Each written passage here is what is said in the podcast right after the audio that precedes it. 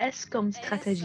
S comme sexualité. S comme sourire. S comme silencieuse. S comme euh, secrète. C'est l'histoire d'une amie que j'admire beaucoup. C'est une femme avec une énergie et un charme formidables. Elle est très investie dans la société civile, elle est bénévole et elle est trésorière d'une association de soutien scolaire. Elle participe à la vie de son quartier, elle paye ses impôts, elle vote même.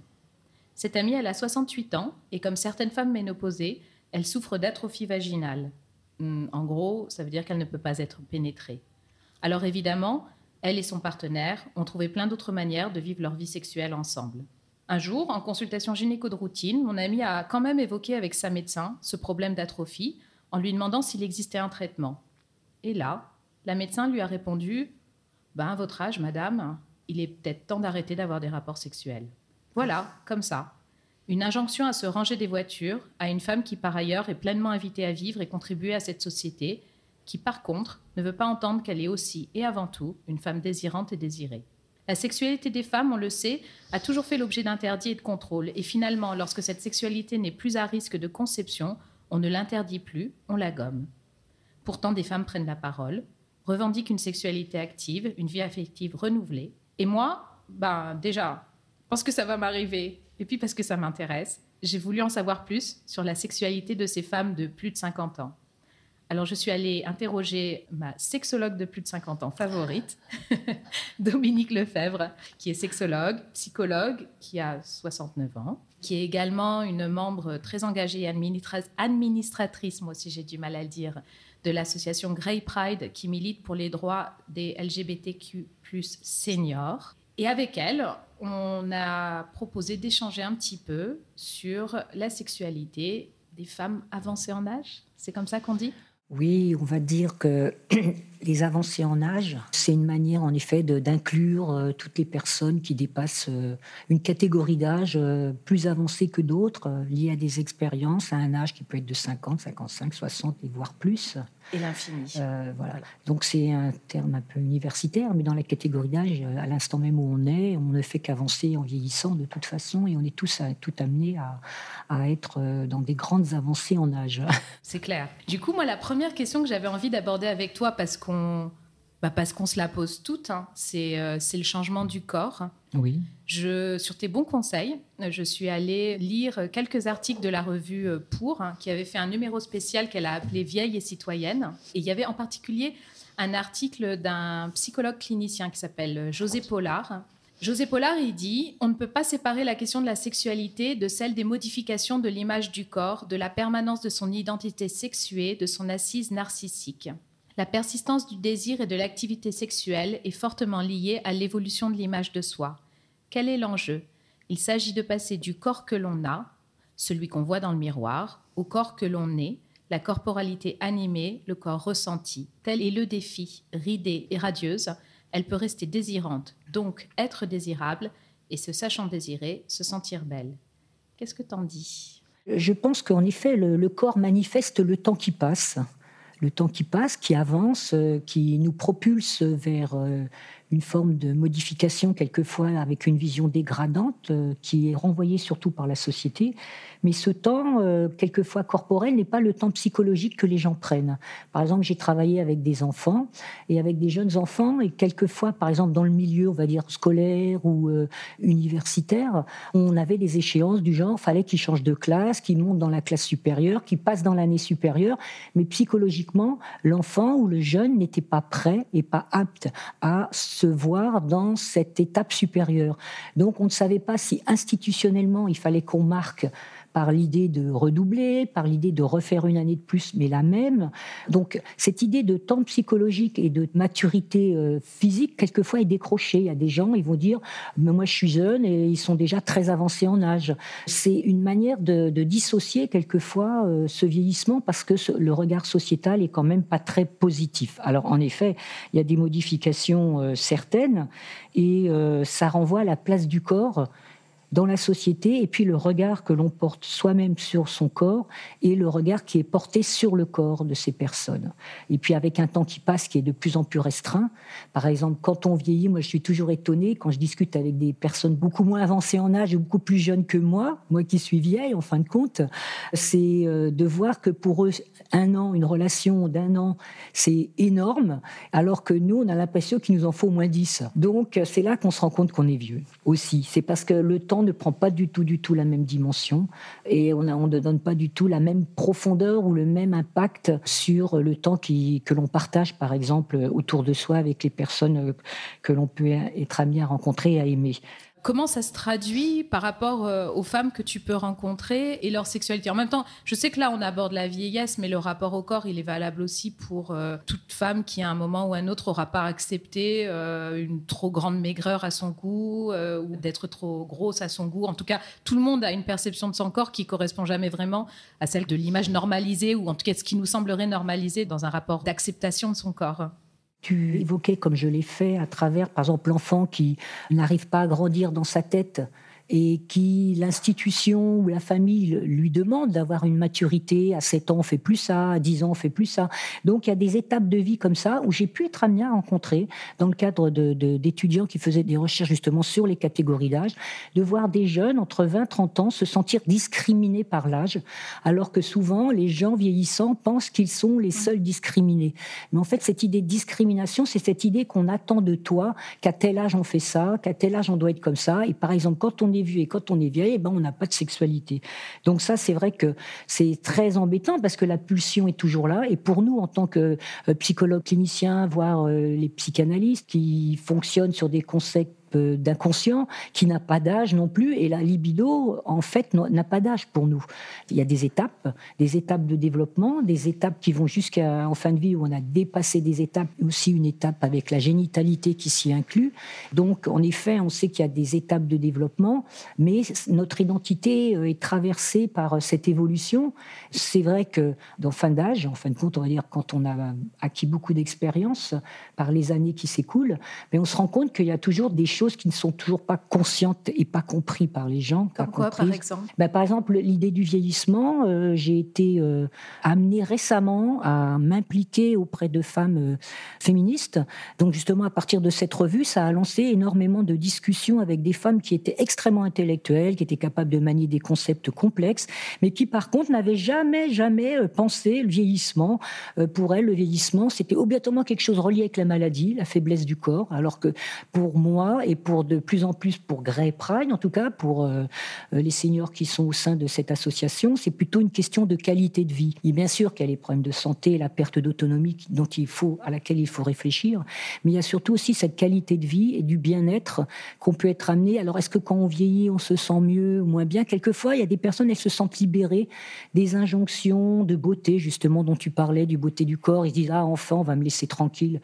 Euh, ça, j'ai rencontré beaucoup ça chez les femmes hétérosexuelles, par exemple en disant là, là enfin j'ai la paix. Euh. J'ai la paix, on ne me désire plus ou j'ai la paix, bah, je suis plus obligée de passer à la casserole. C'était quoi plus du côté euh, couple homme-femme. Hein. Euh, oh, ben, maintenant, je suis plus tranquille. Alors, et puis peut-être aussi que les hommes aussi, hein, ils ont leur forme de ménopause qui s'appelle andropause, mais qui n'est pas complètement euh, institutionnalisée parce qu'ils n'ont pas des gynécologues pour leur rappeler dans cet exemple gravissime de discrimination médicale qui est une violence médicale que tu as évoqué en entrée de discours d'une femme à qui on renvoie qui a un âge sur un plan médical, on considère qu'il n'y a plus de rapport sexuel, quoi. Et ça, non, c'est pas entendable. Donc maintenant, c'est vrai qu'il y a aussi quelque chose de cet ordre-là qui est travaillé par nos associations et qui fait que les professionnels sont formés. Par exemple, nous, on fait des labels de formation et c'est vrai qu'il y a des tas de représentations dans la tête des gens qui font qu'on a du mal à envisager. J'ai fait une animation dans un EHPAD que tu pourras voir dans le 12 juillet au pouvoir extraordinaire du corps humain, où je témoigne euh, avec ma compagne, et puis euh, dans un EHPAD où j'anime un groupe. Et à ce moment-là, euh, ils me disent, mais ça en secret, pas devant tout le monde, qu'en fait, ils ont droit qu'à une chambre unique, même s'ils sont en mmh. couple. Mmh. Ils n'ont pas le droit à une chambre pour deux. Bon, ça, c'est encore très, très marqué, cette sexualité. Il y a très peu d'hommes par rapport au vieillissement des femmes. Les femmes vieillissent plus longtemps que les hommes. Et on est trois femmes à être amoureuses d'un seul homme. Alors comment ils feraient dans l'EHPAD pour organiser nos rencontres? Et c'est pas entendable en fait, c'est ça? Tout à fait. C'est fou. Hein. Donc c'est pour ça qu'on me le disait au creux de l'oreille, que ça pouvait pas être dit devant la télévision. C'est pas entendable parce que c'est une question de génération ou c'est pas entendable parce que l'institution, voire les personnes se disent ben finalement vu mon âge, je ne le dirai pas?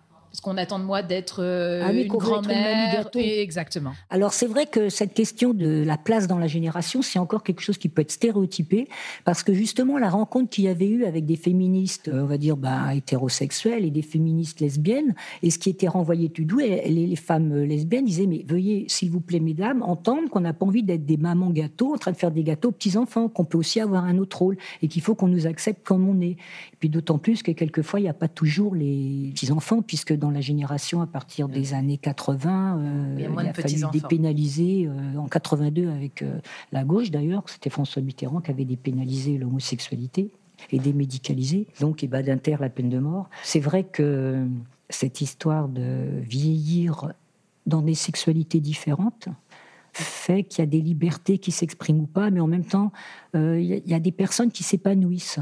On rencontre des femmes qui, à 60 ans, vont s'épanouir que ce soit avec un homme ou une femme, et d'autres pas. Donc, je pense qu'il y a des dynamiques différentes, bien évidemment. Alors, ça, j'aimerais bien voilà, qu'on l'aborde aussi. Tu donnais ce cas de ces, de ces trois dames amoureuses, ou en tout cas intéressées, amoureuses, peut-être pas le bon terme, mais intéressées par ce monsieur euh, qui était le, le, monsieur disponible, tant qu'à faire. Comment le rapport aux autres, il change et il impacte éventuellement cette sexualité? Première question. En gros, le regard de l'autre euh, partenaire euh, potentiel Et comment est-ce qu'on choisit toujours sa sexualité en vieillissant? Ou est-ce que finalement on est confronté euh, à plus de difficultés? Alors, tu as parlé de, bah, des difficultés démographiques. Hein. Plus on avance en âge, moins si on est hétéro, il y a d'hommes disponibles. Mais il y a aussi peut-être euh, plus de difficultés à rencontrer, à échanger, à refaire sa vie dans certains cas? Puisqu'on parle en fait là du grand âge quand même dans cette euh, expression de trois dames et un monsieur, puisqu'ils vieillissent un peu moins longtemps, c'était le fait que la norme était intériorisée par les personnes mêmes.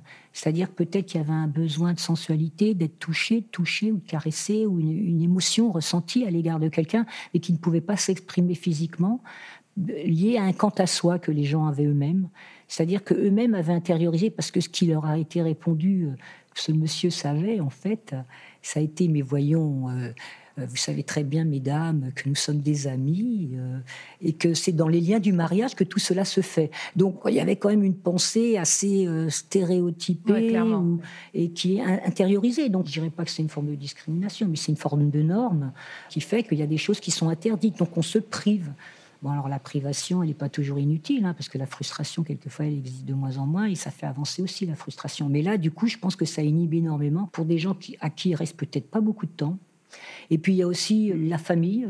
Les familles, souvent, euh, bloquent beaucoup des grands-parents qui vont dire mais moi la, seule tendresse à laquelle je puisse me laisser aller c'est celle que j'exprime auprès de mes petits enfants mes petits enfants ouais. Mais euh, avec une autre personne euh, de mon âge non non non euh, comme si les gens s'auto-bloquaient ils se mettaient pas des plafonds de verre ou des planchers collants comme on disait par rapport aux femmes mais quelque chose qui empêche aussi d'être audacieux et audacieuse. Et justement dans la carte sexuelle libido Map on a un secteur qu'on appelle les rives de l'audace c'est-à-dire qu'à un moment il faut pouvoir se lancer dans la libido. Si on ne prend pas l'audace. C'est pour ça que je remercie quelquefois des gens qui osent venir, qui osent se dire il ben, faut que j'avance, il faut que j'y aille. Quoi. Je ne peux pas tout le temps être manquilosé, on va dire, dans quelque chose de confortable aussi. Ça veut dire quoi se lancer dans la libido? Parce que ça, pour le coup, c'est valable que ce soit dans le grand âge, euh, le moyen âge ou, le petit âge. Mais du coup, en tout cas, euh, quand on devient un adulte et qu'on s'intéresse euh, aux autres de manière affective et sexuelle, ça veut dire quoi se lancer dans la libido? Ben, ça veut dire prendre le risque de rencontrer l'autre. J'avais animé euh, un jour au centre euh, LGBT euh, Île-de-France, à rue Beaubourg, j'avais animé un groupe autour justement de la carte sexuelle où on devait choisir des secteurs, des zones où chacun devait s'y sentir confortablement installé. Et il y a quand même très peu de personnes qui choisissaient la rencontre de l'autre. C'est-à-dire que la sexualité, c'était quand même de rencontrer quelqu'un d'autre qui renvoyait une altérité, une différence, une envie d'aller hors de ce qu'on pourrait appeler la pornographie ou les aventures multiples ou le sextoy, ou quelque chose qui fasse qu'on est avec un humain qui a envie aussi de rencontrer quelqu'un d'autre de différent et de prendre ce risque audacieux de, rencontre de deux corps, de faire confiance à l'autre, de pouvoir lâcher euh, prise avec l'autre, de pouvoir s'abandonner. Euh. Et qu'est-ce qui fait qu'on peut être plus bloqué de se lancer vers l'autre quand on a 50 ans et plus qu'on peut l'être à 20 ans? Alors ça, c'est une excellente question et je crois qu'on est complètement en train de travailler là-dessus. Par exemple, nous, à Grey on a fait des campagnes de communication qui s'appelait Révolution Senior, euh, où on faisait le Kama Sutra Senior habillé, genre euh, couleur Benetton, toutes les couleurs. C'était très soft, tout ça. Mais malgré tout, il y a des gens qui nous disaient qu'on était trop sur la sexualité parce qu'on pensait que justement c'était un tabou majeur et justement dans le vieillissement c'était important de pouvoir euh, dépasser ce tabou, en tout cas de pouvoir dire oui on existe encore, on a un corps. C'est pas juste euh, des personnes qui vont être là, euh, comme tu disais, à payer des impôts, à être des citoyens. On n'est pas des citoyens de seconde zone, des citoyennes de seconde zone. C'est des citoyens avec tous leurs droits. Le livre qui est sorti là sur la libido map, les cartes d'amour du sexe, c'est quand même un livre qui a été labellisé par la chaire de l'UNESCO en santé sexuelle et droits humains, parce que moi je suis convaincue que la santé sexuelle, ça fait partie de la santé, donc du bien-être, la qualité de vie, bien-être bien évidemment physique, social et psychique. Mais donc, du coup, si je t'entends, ce qui peut arrêter les gens, c'est en fait cet a priori que euh, quand on est jeune, c'est les hormones. Et donc, une fois qu'on vieillit, les hormones se sont calmées. En tout cas, il faut qu'on les calme. Enfin, c'est ça que j'entends, en fait. Alors, c'est une très bonne nouvelle. Par contre, je vais vous en donner une très bonne quand on vieillit, nous les femmes. C'est que nos oestrogènes baissent mais la testostérone reste. Le DAS est un petit peu plus présente puisqu'on considère que la testostérone est quelque chose qui nous booste un peu plus euh, vers l'autre. Donc en fait, toutes les femmes ménopausées devraient avoir une sorte de... Ben, il y a beaucoup de refoulement derrière, je pense, hein, quand même. Ok, hein. il y a quand même ça. Il y a un peu de refoulement. Il y a l'image de soi, le confort mental et moral qu'on peut avoir, euh, puis quelquefois l'insatisfaction euh, sexuelle qu'on a pu avoir de la sexualité, hein, tout simplement. Parce que euh, ce qui se passe souvent pour certaines femmes, elles ne pensent pas complètement, elles ont une sexualité différente de leur mari quand elles sont mariées avec un homme, et donc elles vont se caler sur le désir de l'autre. C'est-à-dire que c'est le désir de l'autre qui va engager le leur, et pas nécessairement leur propre désir, parce qu'il y a cette image, on va pas me traiter de salope, si je prends trop d'initiatives, initiative, etc. Donc il y a beaucoup, beaucoup de tabous autour de cela à être audacieuse pour une femme. surtout quand on est une femme face à des hommes, je pense. Du coup, ce refoulement, ce que tu appelles le refoulement, donc cette espèce de censure interne, quel conseil tu donnerais euh, pour la travailler? Ben, c'est de communiquer. Hein. Moi, je suis toujours sur la même idée, c'est de pouvoir communiquer ses désirs. Et si l'autre personne vraiment est quelqu'un qui est dans le respect et le consentement, en espérant que c'est pas à 60 ans qu'on découvre le consentement et le respect de l'autre, parce que là, c'est compliqué. Mais si on est euh, dans l'écoute et le bien-être et se dire qu'on aura une meilleure qualité de vie en étant avec une partenaire qui est aussi émancipée, épanouie, c'est quand même mieux que de se dire je suis avec quelqu'un qui est complètement écrasé euh, parce que je suis et qui n'a pas la possibilité de s'exprimer. Donc le fait de pouvoir être dans une communication réciproque ne peut qu'aider à l'émancipation aussi bien de l'un que de l'autre. Par exemple, moi j'ai toujours plutôt estimé des hommes qui recherchaient des partenaires féminines, quand ils cherchaient des partenaires féminines qui soient intelligente, épanouie, émancipée, qui ait un travail et tout ça, que des hommes qui cherchent une femme à la maison et tout. Euh, c'est ainsi que je vois les choses, dans l'idée de la culture de l'égalité. Je sais qu'on n'est pas toujours égaux, qu'il existe encore beaucoup d'inégalités, mais la culture de l'égalité, c'est un principe fondamental qu'on a en tête. C'est-à-dire toujours être dans cette idée de aller chercher l'égalité. Je ne parle pas de la similarité et d'être pareil que l'autre, mais d'être dans cette culture de communiquer, de dire quels sont tes besoins, tes valeurs, euh, tes sentiments, tes émotions euh, comment je peux aller vers toi, comment toi tu peux aller vers moi. Alors c'est vrai qu'on dit beaucoup que la sexualité c'est un égoïsme partagé et l'expérience justement nous apprend peut-être à l'être de moins en moins et puis à se dire que le partage est peut-être prioritaire euh, sur cet égoïsme de jouir à tout prix, d'autant plus que les femmes ont eu beaucoup d'injonctions dans les magazines féminins en disant il vous faut, mesdames, un orgasme par jour, sinon vous n'êtes pas normal, etc. Des injonctions, qu'elles soient d'un côté comme de l'autre, c'est pas toujours très bon. Par contre, la prise de conscience de soi, ça peut éviter euh, ce que j'appelle moi les phénomènes d'emprise institutionnelle. J'ai un ami qui a écrit euh, chez Dalloz un ouvrage avec qui s'appelle Éric Martinan avec Isabelle Rome sur l'emprise et les violences au sein du couple. Et justement, l'idée de la violence, ça part d'abord d'une emprise. Et ce qui est l'emprise, c'est d'abord quelque chose qui n'est pas conscient. Donc si on n'arrive pas à être conscient de l'emprise qu'a la société sur nous et que l'autre a sur nous, dans un rapport conjugal par exemple, c'est vrai qu'on peut aller très vite dans des phénomènes de violence, de domination. Et comme on n'arrête pas de dire qu'on serait dans des rapports de domination, ben, si on n'est déjà pas conscient de ça aussi même en tant que femme, eh il y aura toujours quelque chose qui va s'exercer au détriment de l'autre, qui ne pourra pas s'exprimer autant que soi. Et la culture de l'égalité, c'est viser ça, c'est viser ça pour l'autre et pour soi. Sa non-égalité à soi, c'est pas en rabaissant l'autre, c'est obligatoirement en essayant de le rendre aussi haut que nous. Bien sûr. En t'écoutant, je me dis qu'il y a beaucoup d'enjeux, comme finalement, à regarder la sexualité des femmes euh, de plus de 50 ans, parce qu'il y a pas que des enjeux de développement personnel pour elles, il y a aussi des, enjeux de comment on se place dans la société, comment euh, on réfléchit à son indépendance, à son autonomie, à l'autonomie de celles qui viennent derrière aussi, d'ailleurs, quelque part. Donc il y, a, un vrai enjeu autour finalement de cette sexualité et du vieillissement, pas que euh, un enjeu de santé, un enjeu aussi sociétal, en tout cas c'est comme ça que je l'entends. Un enjeu intergénérationnel, c'est de pouvoir reconnaître que les personnes d'avant aussi euh, font quelque chose pour celles d'après que ça reste toujours plus ou moins précaire. Parce qu'on a l'impression, ben vous avez vu le droit à l'avortement aux États-Unis, 50 ans de recul, euh, des femmes qui pleurent dans la rue parce qu'elles se disent qu'est-ce qui se passe, qu'est-ce que c'est que ça. Donc, euh, toujours, il y a des jeunes personnes qui savent que dans les avancées en âge, on a pu euh, euh, avancer sur ces sujets-là, et puis d'autres qui pensent qu'on peut tout rayer, on recommence tout à zéro et qu'on avance sans regarder en arrière. Quoi. Et ça, on est dans quelque chose, si on avance sans regarder en arrière, jamais, on est dans quelque chose euh, presque, je dirais pas paranoïaque, mais quelque chose où on s'auto-crée et c'est pas possible. Quoi. Je crois qu'il y a eu des podcasts sur France Culture qui ont été très bien faits sur justement les systèmes terroristes ou oppressifs ou totalitaires, où justement on montre quand on ne reconnaît rien du passé, on ne se construit jamais à partir d'expériences, on rentre dans une forme de folie en fait. C'était passionnant comme d'habitude. J'aimerais juste en conclusion, parce que tu en as parlé pendant notre échange, que tu nous présentes peut-être ton livre, euh, La Libido Landsmap. Donc c'est cet ouvrage qui a été labellisé par l'UNESCO, la chaire de santé sexuelle et des droits humains. Et donc on s'est inspiré de la précieuse carte du pays de Tendre, de Madeleine de Scudéry euh, du XVIIe siècle pour en faire une figure et un outil de diagnostic et thérapeutique de travail avec un langage alors peut-être un petit peu précieux mais qui nous permet d'avoir euh, un véritable échange euh, dédramatisant, sympathique avec des personnes qui viennent consulter.